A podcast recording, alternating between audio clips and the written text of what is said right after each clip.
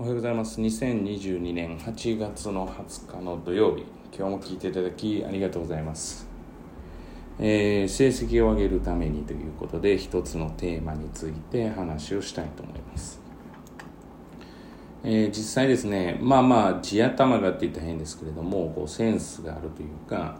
もう最初からどちらかというと賢いなって思うタイプもいればえー日を重ねるごとに、えー要領をつかんでいってああやっぱりこういうことってできるようになるんだっていう子もいれば、えーそもそも、えーやる気がないので、えーまあできないっていう子もいれば、まあ、当然様々ではあるんですが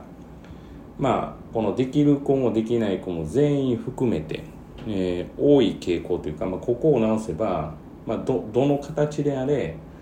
まあ、うまくいくんじゃないかっていうことが一つあってそれは、まあ、以前にもおそらくですね国語を上達させるためにっていうことでなんか言っているような気はするんですけどすいませんもう流れでやっているので、まあ、同じ話繰り返しっていうのもおそらくあるかとは思いますがお許しください、えーそれはですねえーまず人の話を聞く。でその聞いた内容を、えー正しく理解する。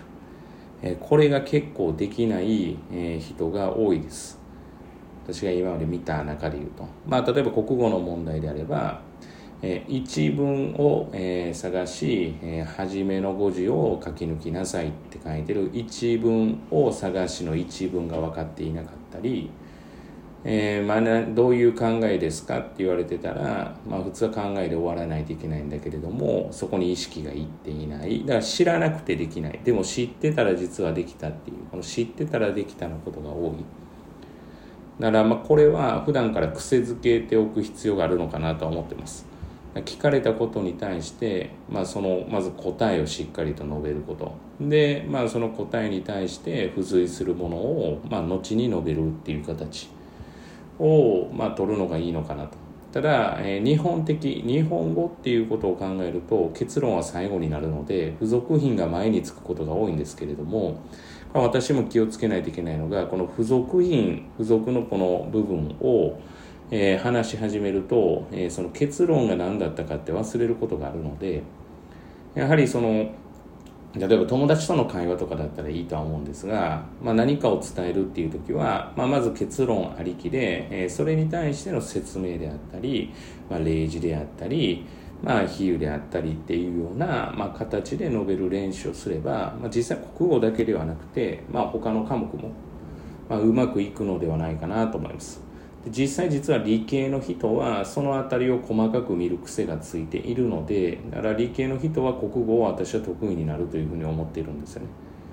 ならば感覚値で解いてるっていうことを感覚値じゃなくせばいいだけの話ですから。だからまあ昨日こう教えててやっぱりこう言われてることが分かってないというよりも、えー分かろうとしてない。もしくは、えー分かるためにしっかり聞けてないということがあるので、まあ、小さい頃からですねそういったことを意識して、まあ、取り組めば